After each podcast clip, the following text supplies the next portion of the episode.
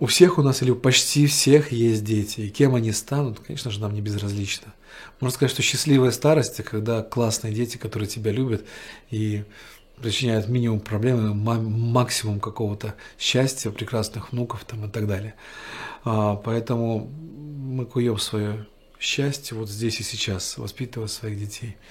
А, конечно же, образование – это очень важно. Ребенок занимается образованием ну, вот, с самого-самого начала и до тех самых пор, пока мы уже ждем внуков и требуем их от наших детей. И вот кем он а, становится, где он образовывается, какая система, какая модель, это очень важно. Очень многое зависит. А, образование может сделать ребенка как рабом, так и преуспевающим человеком.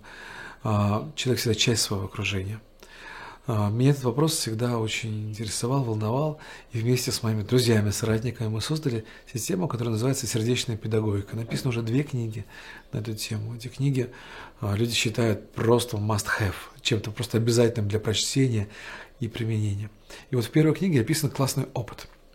А, мы вместе с моей соратницей сделали эксперимент. Она учительница русского языка и литературы, учитель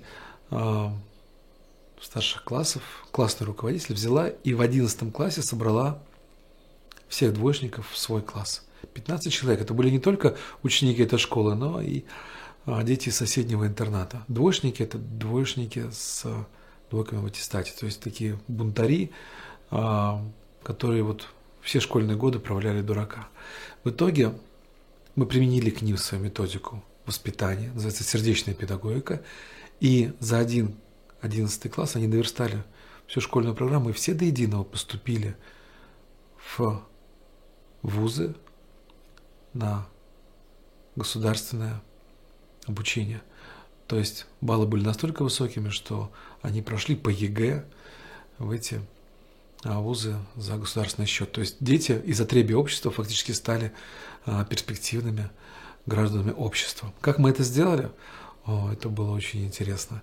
В итоге создалась методика сердечная педагогика. Как ее применять родителям уже. У нас есть вторая книга об этом. И я глубоко убежден, что сделать так, чтобы ребенок захотел учиться, чтобы он захотел брать знания, чтобы он стал губкой, которая впитывает их, а не отторгает. Это наша с вами задача, а все остальное ребенок делает сам.